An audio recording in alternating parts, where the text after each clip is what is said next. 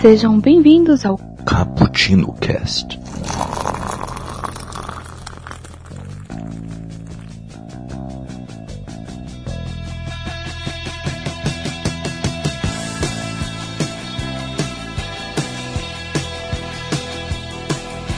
Yo, galera que adora uma cafeína. Sim, estamos de volta agora com mais um Expresso do Dia, daquele jeito que você gosta. E dessa vez vamos analisar um dos clássicos da literatura, principalmente de ficção científica, certo? Mas você vai ver que não é tão futurista assim, não. O livro da vez é Fahrenheit 451, do escritor Ray Bradbury. E aqui comigo está a Raquel. Raquel, se apresente. Olá, meu nome é Raquel eu estou aqui tomando um café com a Clarice, que disse que tem que ir, né? Simplesmente tem que ir, né? É, simplesmente. É sempre assim, sempre assim. E eu, como você pode ter notado, eu sou o Kaique e passei uma tarde tomando um café com o Montag e perguntando: e aí, onde estão aqueles livros que a gente gosta, hein? Mas eu falei bem baixinho, assim, ó, com, com, a, com, a, com, com a boca assim, ó, pertinho da mão, assim, fazendo um eco, fazendo aquela concha assim, de secreto, entendeu? É, sabe como é. Bom, e por que todo esse segredo? Por causa do seguinte, o livro Fahrenheit 451 conta a história de um mundo uh, um pouco futurista, né? É, não deixa de ser futurista.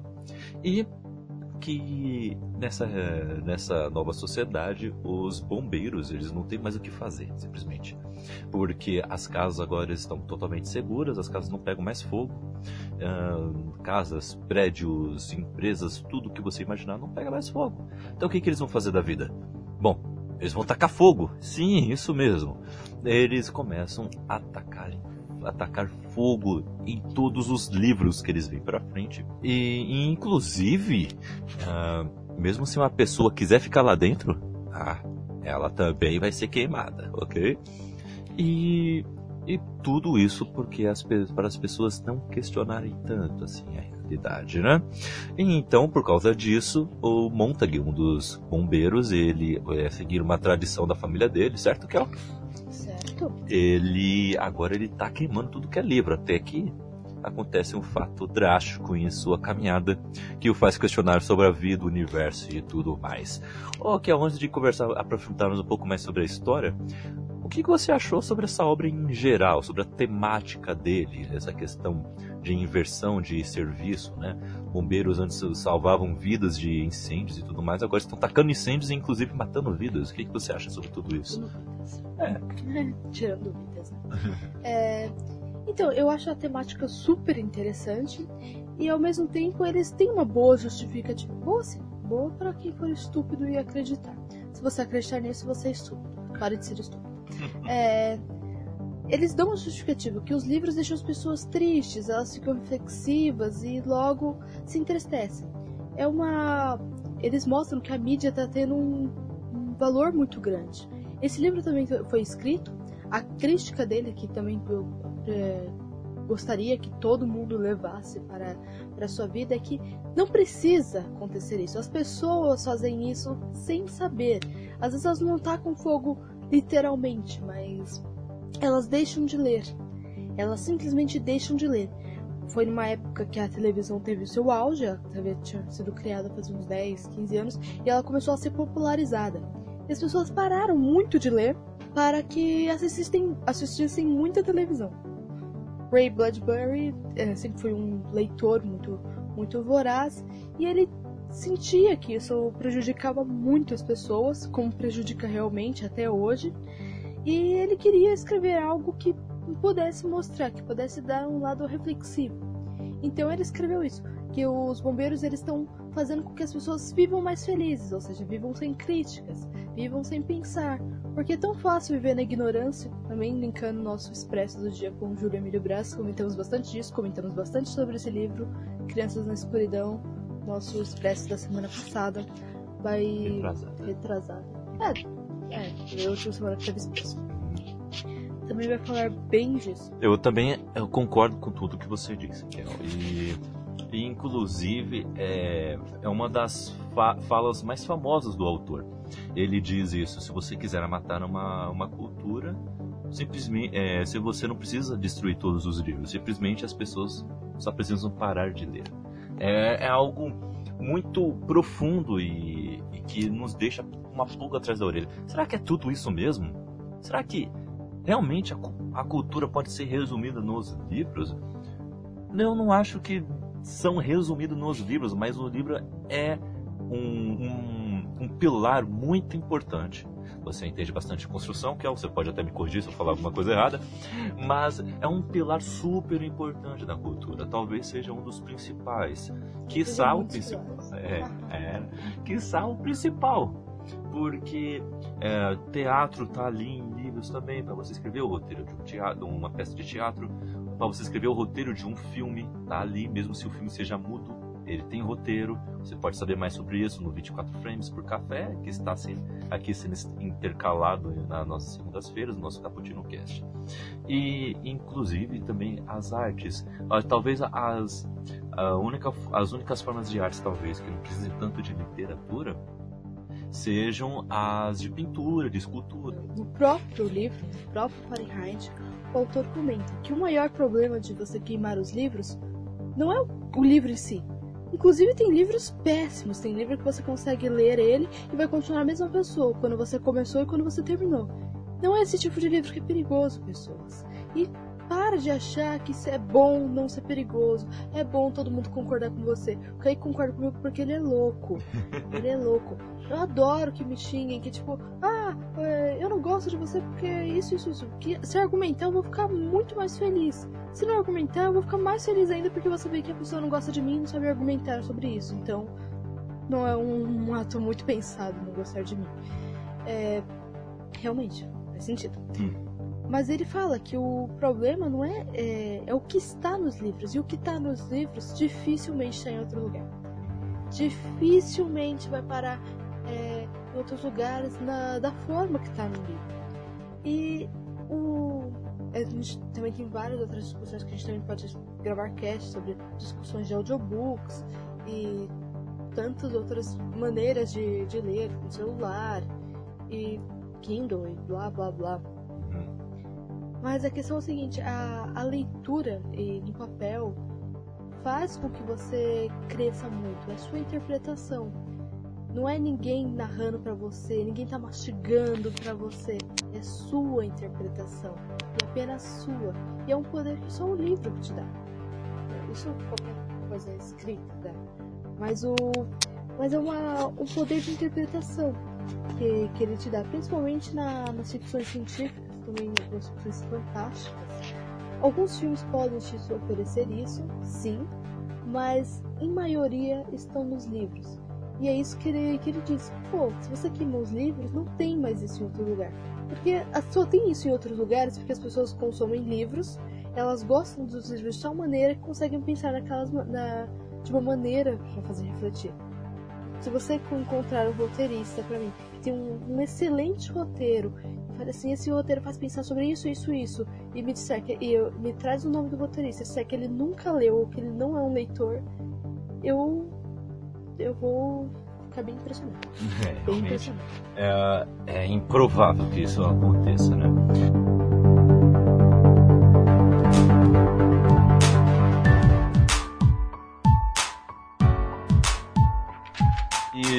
Um pouco mais na, nesse universo do livro, né? Uh, no começo do livro é, é um, o primeiro arco dele, digamos, é um de é, autodescobrimento, né? Ainda não é de conhecimento, isso talvez seja no segundo ato, né? Se dividirmos aqui em três atos como um filme. Uh, um primeiro ato, assim, digamos dele, a primeira fase, é onde ele está se descobrindo. O Montag está se descobrindo como um ser crítico e não abobalhado como o resto da sociedade, em que se não queima ou se não é esperto o suficiente para politicagem, ele vai ser aquele que vai se apropriar bastante de novelas interativas, por exemplo. Uh, coisas assim, por entretenimento, trabalho em equipe, aquela coisa. Não que isso por si só seja ruim, mas quando você pega isso e você desincentiva as pessoas de pensar e tentar fazer do seu, do seu ao redor algo melhor, isso está totalmente errado, não está cumprindo o seu papel. E então essa primeira parte é onde ele conversa bastante com a Clarice, certo? Né? Que a, e seus encontros com a Clarice. A Clarice é uma é uma, uma jovem que traz um, um pouco do que o Montague não tem e talvez nunca tenha mas é algo super importante também para a história, trazer esse contraste, porque o Montague ele é muito cinza, ele é muito, é, ele é muito, como se diz, rabugento no começo, né? Ele é muito duro, porque é um retrato dos bombeiros naquela época, é o, são os seres mais duros ali daquela sociedade, porque são eles que têm que ser frios o suficiente para atacar fogo. Olha só que paradoxo, né? E mas a, Clarice ela já é, não é assim, ela é colorida, ela é alegre, ela é saltitante. É, e ao mesmo tempo ela é crítica pra caramba, trazendo exemplos práticos, realistas que são que são muitos deles tristes, mas que são suficientes e necessários para que o mundo que possa ter essa mudança. Né? Uh, o que, que você achou dessa primeira parte do livro, que é onde tem essa, esse tete a tete, digamos, né? Esse face to face, né? Esses diálogos que são bem legais, bem uh, pensativos, né? E que ao mesmo tempo é uma forma do autor de nos introduzir nesse universo que ele criou. O que, que você acha? É, primeiramente, vamos com mais calma, vamos explicar um pouquinho melhor. Okay. Você acelerou demais. Desculpe. Eu sei que é seu livro favorito, mas vamos com mais calma. Okay. Primeiramente, nessa, né, nessa sociedade futurística, os bombeiros são muito bem vistos, eles recebem muito bem, porque eles têm uma missão muito importante nesse mundo, que é tirar a tristeza do mundo, ou seja, queimar os livros. Pra mim isso não, não faz sentido, mas... mas é. Mas é. O Montag, ele seria mais uma pessoa comum, ele só começa a questionar por causa da Clarice, que a Clarice, apesar de ter essa maneira um pouco infantil, às vezes até um pouco irritante de ser alegre, mas ela tentou várias críticas e mostra que o mundo não tá certo pro mundo. Fala assim, olha, as pessoas não cuidam das crianças, as crianças ficam na escola vendo televisão, as pessoas vivem em torno da televisão, isso não tá certo, as pessoas não conversam. E é uma coisa que acontece realmente na, na nossa vida. Os diálogos da da Clarice no começo começou a irritar o Montague, depois ele começa a perceber e começa a refletir sobre eles. E ele tem o maior contraste com a Clarice do mundo, que é a esposa dele, que ele mesmo narra como se ela fosse pedra, porque ela é tão sem sentimentos, tão sem pensamentos, que ela é como se fosse mármore. Bonita, mas sem sentimentos. E quantas pessoas hoje em dia eu falo, pô, eu faço questão, não, não quero ser bonita. Se é pra ser como um mármore bem bonito, não faço questão nenhuma. Um mármore sem ideias. E hoje em dia isso é muito comum. Você vê os comerciais, as pessoas não têm ideias, elas não têm pensamentos diferentes.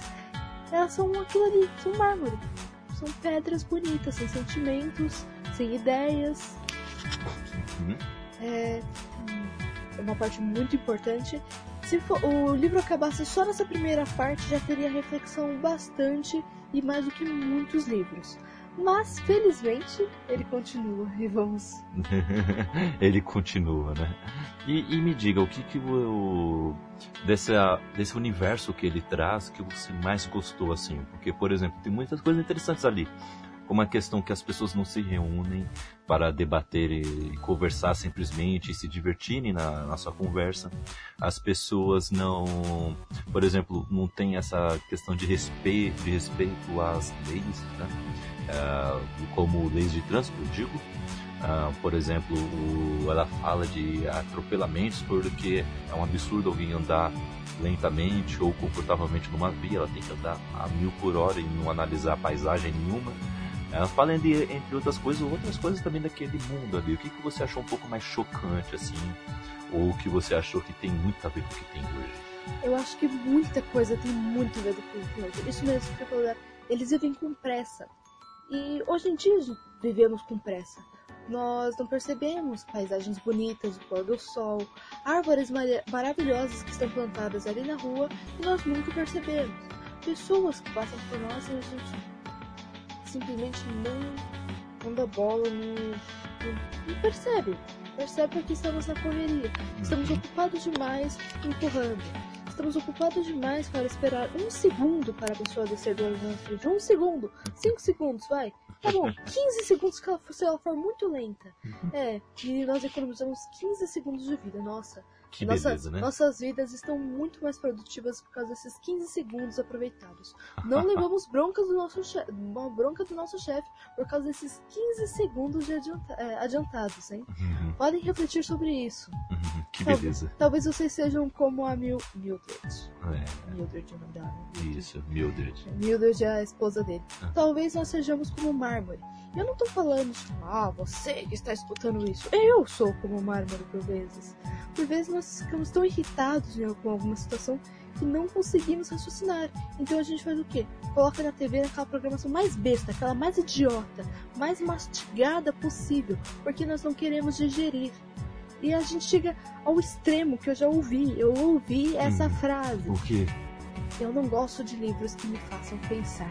Aí é complicado. E eu quis morrer quando eu ouvi isso. Eu falei, como assim uma pessoa diz que eu não gosto de livros que a façam pensar? Uhum. É o mesmo que dizer, eu não gosto de, de ar que tem oxigênio, porque eu não gosto de respirar.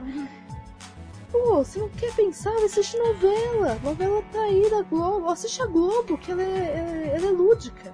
Ela explica de qualquer maneira em versão para idiota. Pode perceber. Qualquer coisa ela vai lá e vai explicar. Ela, ela fa- dá uma, uma introdução que uma pessoa normal consegue compreender, mas depois ela começa a explicar, porque você é um idiota. né? É, na verdade você me mostrou que você é um idiota quando você colocou no canal. Hum. Você mostrou, falou assim, ó, eu sou idiota, deixa eu, deixa eu ouvir linguagem para idiota. Hum. E ela começa a explicar ludicamente, como diz você mesmo, faz trabalhos de escola, faz, fazem várias cartolinas e fala assim, olha, é assim, olha, o passo a passo do passo a passo do passo a passo. Tudo bem mastigadinho, porque se você precisa pensar, se você precisa conectar uma coisa entre uma e outra, pode mandar reclamando, porque as pessoas mandam reclamando. Nossa. Olha, eu não consegui compreender. Que a gente mastiga mais pra você. Se quiser, a gente digere. Você não tem líquido di- digestivo, se o ácido do seu estômago não está sendo suficiente, se o seu pâncreas não está conseguindo digerir, nós vamos te ajudar. É bem isso mesmo, né? E, e essa obra, ela ganhou prêmios como o prêmio Prometheus e o prêmio Retro Hugo para melhor romance, tá? O romance aqui é bom lembrar, porque às vezes algumas pessoas se confundem, eu me confundi no começo, por exemplo. Ah, é verdade. Quando algum prêmio, alguma coisa de fora do país está lá escrito novela ou romance, ele não está dizendo sobre o gênero novela ou sobre o gênero romance. Ele está dizendo sobre uma obra, tá? Eles chamam assim mesmo, tá? Graphic novel, novela gráfica, olha só, que coisa, né? E, e essa obra ela começou a ser escrita em 47 com o conto Bright Phoenix, né? Ou seja, é, a Fênix Brilhante, e foi terminada e lançada como um livro oficialmente, como conhecemos em 53 tá? Junto com o livro Admirável Mundo Novo de Aldous Huxley e o livro 1984 de George Orwell, essa aqui é a trinca da ficção científica, meus amigos, que ela é super indicada para todos que querem conhecer mais sobre esse trio de, de livros que moldaram a ficção científica, a ficção em geral como conhecemos hoje.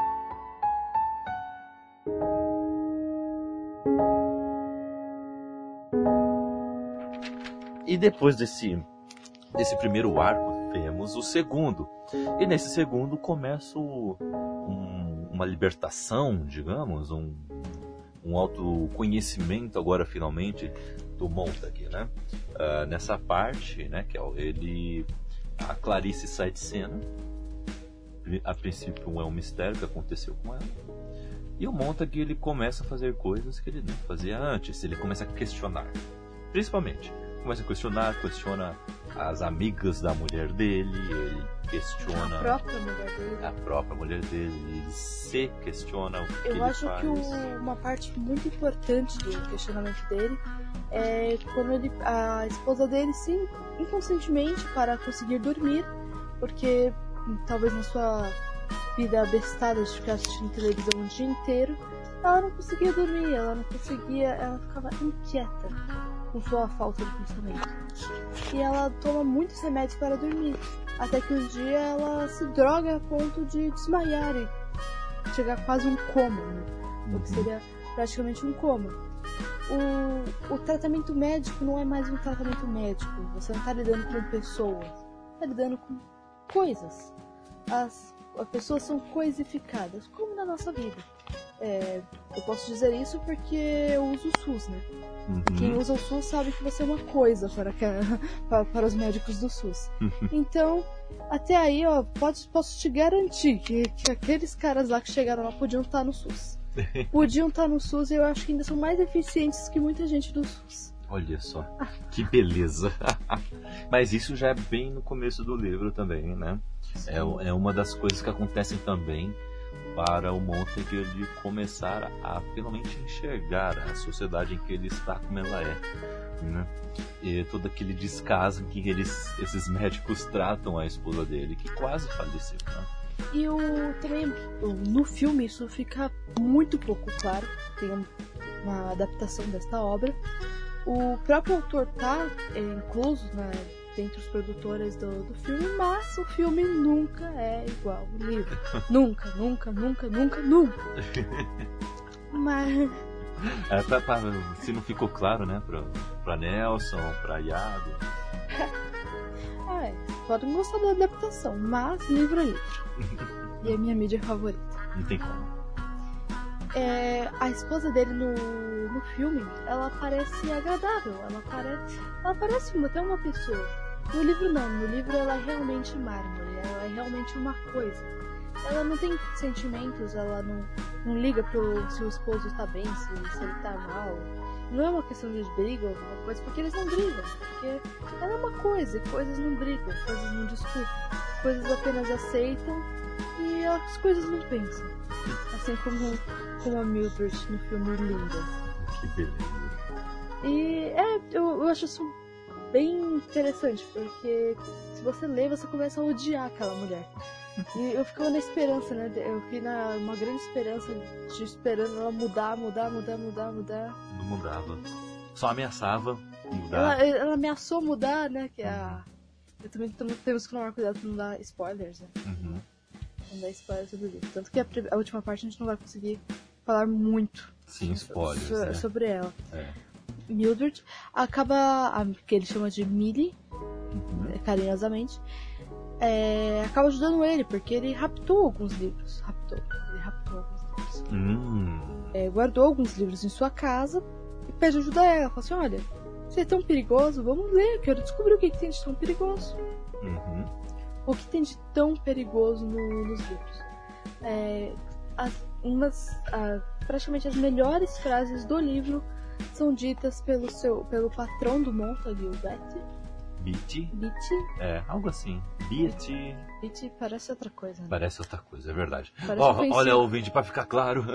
É, É. é B-E-A, dois T's e Y. Acho que é Beat. Betty. Sei lá. Alguém aí que sabe inglês, por favor, nos corrija. que não estamos sabendo como falar a pronúncia certa do nome dele. Mas ele não é o que vocês estão pensando. É. Ele não é praia e E nem. nem outra coisa. Então, ele tem, tem frases sensacionais. As frases dele, uma das minhas frases favoritas do livro, que é quando ele fala sobre esportes, é do, é do Billy. Billy, blá, blá, blá, blá, sei lá. Esse cara aí começa com B e parece Betty. É. Eu, eu, quando a primeira vez que eu li, eu falei, nossa, é aquela mulher, Betty, né? Parecia Betty. Eu falei, não, não. é. Mas é quase Betty. Ele fala do. fala dos esportes, do, do espírito coletivo. Fala assim, mas pra isso você não precisa pensar. Uhum. É, quem me conhece, quem me conhece de outros casts ou. Sei lá, tipo, meus poemas, qualquer... sabe que eu não sou muito fã de esportes, né? Eu não sou muito fã de esportes, novela ou coisas derivadas, coisas do tipo. Ah, Não é a mesma coisa, Raquel. Sinto muito. Sinto muito. Hum. Todo mundo erra. Eu Hum. também erro. Muito. É. Todo mundo. Todo mundo.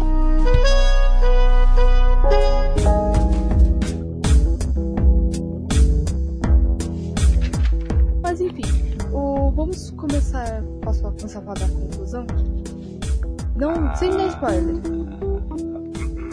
Só queria falar um pouco antes sobre o seguinte. que que esse embate entre entre o chefe do Montag, que é o Beatty, né? É, é algo recorrente no livro, acontece umas duas, três vezes, e é algo que, que vai mostrando a transformação do Montag, né? Porque na primeira vez ele, ele é submisso, ele tenta ser furtivo, numa segunda vez ele já vê que o negócio tá esquentando, quase literalmente, e na terceira há uma explosão aí, há alguma coisa que, que, que não aguenta mais. Eu acredito que esses embates, Kel, são o que dão o tom do, do livro, né? No começo ele tá achando que vai conseguir se livrar daquela situação. E depois ele vê que não tem como. Não tem como, ele tem que encarar de frente. E isso é muito importante, tanto para a história em si, como também para toda aquela sociedade que está em volta. Porque toda aquela alienação começa a ser confrontada por uma pessoa, sim, por uma pessoa, mas é por uma pessoa que as mudanças estão acontecendo. E é importante ver isso nesse livro. Né? Mas, quanto à conclusão, né, Kelzinha, vai falando, vai falando, mas toma cuidado com os spoilers. É, então, só vou dizer que ele vai conhecer outra pessoa, fora a Clarice, que nesse momento não está lá. Não, ela. É, ela tem um momento de desaparecimento na história. Isso acontece logo no começo, então não é nenhum spoiler, tipo, ah, meu Deus, como pode? Ela é, tem uma saída da história, ela fica segundo plano, talvez, né? Ela fica sempre nas memórias dele, tudo, muito do que ele faz é baseado nela. E ele conhece uma pessoa, um ex-professor de universidade, que agora vive escondido, obviamente, porque se você está queimando livros, imagina alguém que leu muitos livros. Uhum. E é uma parte muito importante na história, o, que ele, o plano que ele bola com, com o Faber, o que eles conversam é, é extremamente confidencial, é extremamente perigoso. O que é bizarro, porque. É, o que é bizarro, mas. Vamos ana fazer analogias, eu adoro fazer analogias. Nós pensamos que as pessoas perigosas são aquelas que estão usando drogas pesadas todas as sextas-feiras e matam a aula. Elas não vão à faculdade, matam a aula. E elas bebem, fumam, usam drogas e sei lá mais o que que elas fazem. Não sei. É melhor é, não comentar. É melhor não comentar. É melhor nem comentar mais o, o que elas fazem. E nós falamos, nossa, essas pessoas são perigosas. Uhum. Essas pessoas podem matar uma ou duas e jamais influenciar uma mente, porque elas não podem influenciar nem a própria. Elas nem têm. Então elas não influenciam. Então, essas pessoas não são as mais perigosas. As pessoas mais perigosas do mundo, os maiores psicopatas, as pessoas que mais fizeram coisas ruins e que nós devíamos ter medo, estão lendo, estão sentadas em bibliotecas lendo. Essas pessoas têm potencial para o bem ou para o mal. Essas pessoas vão ter eterno potencial. Essas pessoas vão saber influenciar pessoas. A não ser que seja no Brasil, você pode ser um analfabeto e chegar à presidência. É, ok. Temos dois bons exemplos disso. né? Então, da falta de um tem o outro, você pode tocar muito vento e, e, utilizar. É, exatamente. É muito vento estocado. É, mas, mas, mas se notarmos também, ó, um bom exemplo aí. O Hitler escreveu um livro antes de começar com o seu nazismo e conquistar multidões. E, o, e ao mesmo tempo, grandes físicos como Einstein, Uh, eles também escreveram livros e assim mudaram a ciência como, é, como era conhecida até então. Então são bons exemplos aí do que você acabou de dizer, né? São pessoas perigosas sim, mas pro bem ou pro mal. George Orwell mesmo, né? Quando ele. Antes mesmo, 1984, acho que Revolução dos Bichos antes, né? Certo? Sim. Ele. que ele critica de maneira socialismo sem aparentar Gente, se vocês não acham uma pessoa que consegue fazer uma crítica embaixo do seu nariz, sem você perceber que ele está criticando o seu sistema social, é, bem embaixo do seu nariz, você não acha que essa pessoa é perigosa e ela está levando informações sobre você, sem sequer você perceber, porque na sua censura estúpida, você não colocou palavras como porco, mas colocou apenas como socialistas. Quando a pessoa fala ah, viva o animalismo e não o socialismo, você não consegue compreender e não consegue associar. Se essa pessoa não é perigosa, eu não sei que tipo de pessoa é perigosa. Realmente. e podemos falar sobre a Revolução dos Bichos em um próximo Expresso. O que, que você acha? Ah, é sempre um prazer falar desse livro. é verdade, né? E, uh, e esse livro, ele, assim, para mim, ele, ele, é meu livro favorito mesmo. Eu, eu, digo, não tem como. Eu li Admirável Mundo Novo, eu li 1984, li outras grandes. Li Laranja Mecânica, li outros grandes livros, mas Fahrenheit 451 conquistou um lugarzinho no meu coraçãozinho. Eu acho que nenhum outro livro vai conseguir desbancar, a não ser o que a Raquel vai escrever, porque a Raquel ainda não tomou coragem para escrever. É, é porque ele, ele é bonito, ao mesmo tempo que ele é otimista, ao mesmo tempo que ele é pessimista. É, é engraçado, ele consegue misturar tudo isso com boas doses. E são doses necessárias, são doses que não são exageradas, são doses que não são insignificantes. E você consegue pegar tudo isso ali. Inclusive, o final do livro ele é muito trágico, ele é muito trágico, mas ao mesmo tempo ele é esperançoso. Eu acho ele muito parecido com a realidade. Agridoce, né? Extremamente parecido com a realidade, porque assim, é não tem como ter muita esperança na nossa sociedade, principalmente no nosso Brasil. A gente tenta ter, vamos tentar sempre, né? Os projetos tá aí, sempre tentando melhorar a pessoa. Tem, queremos, claro que queremos. A gente fala, o Brasil, o Brasil tá ruim? Tá. Mas nós queremos que ele melhore. É claro que nós queremos. Que tipo de ser humano que não quer que melhore? Talvez as pessoas que não pensam preferem ficar reclamando, né? E como dizem, né? Ou como disse o, o Karnal, Leandro Karnal, falou. É, as pessoas falam da crise como se falassem do tempo, porque elas não entendem nada de meteorologia, também não entendem nada de política, e apenas dizem a crise é ruim. então fácil falar a crise é ruim. É, posso falar que qualquer coisa é ruim sem conhecer.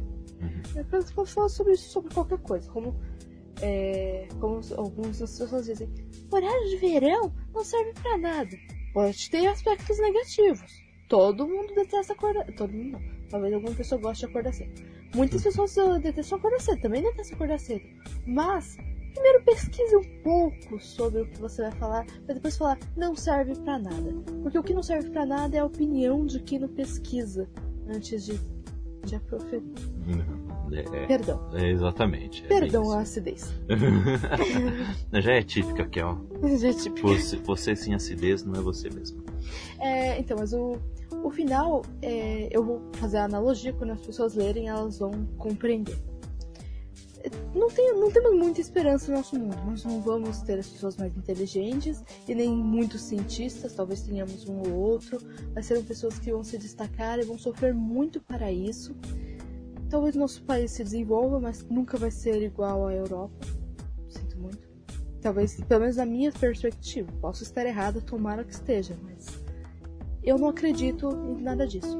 Mas ao mesmo tempo, nós, quando a gente está muito sem esperança, você vai até a Avenida Paulista, entra no Conjunto Nacional, e você entra ali e vê, entra naquela livraria enorme, gigantesca que tem lá.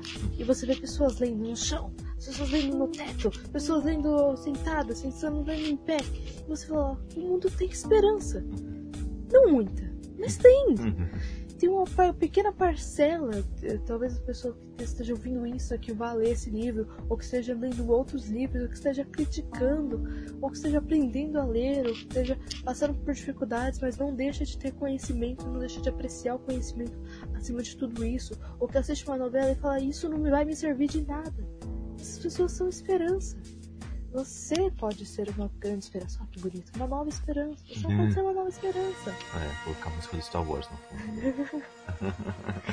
é, você, é, você pode ser uma esperança, você pode mudar. Talvez o mundo, mas você mesmo. Uhum. Entende?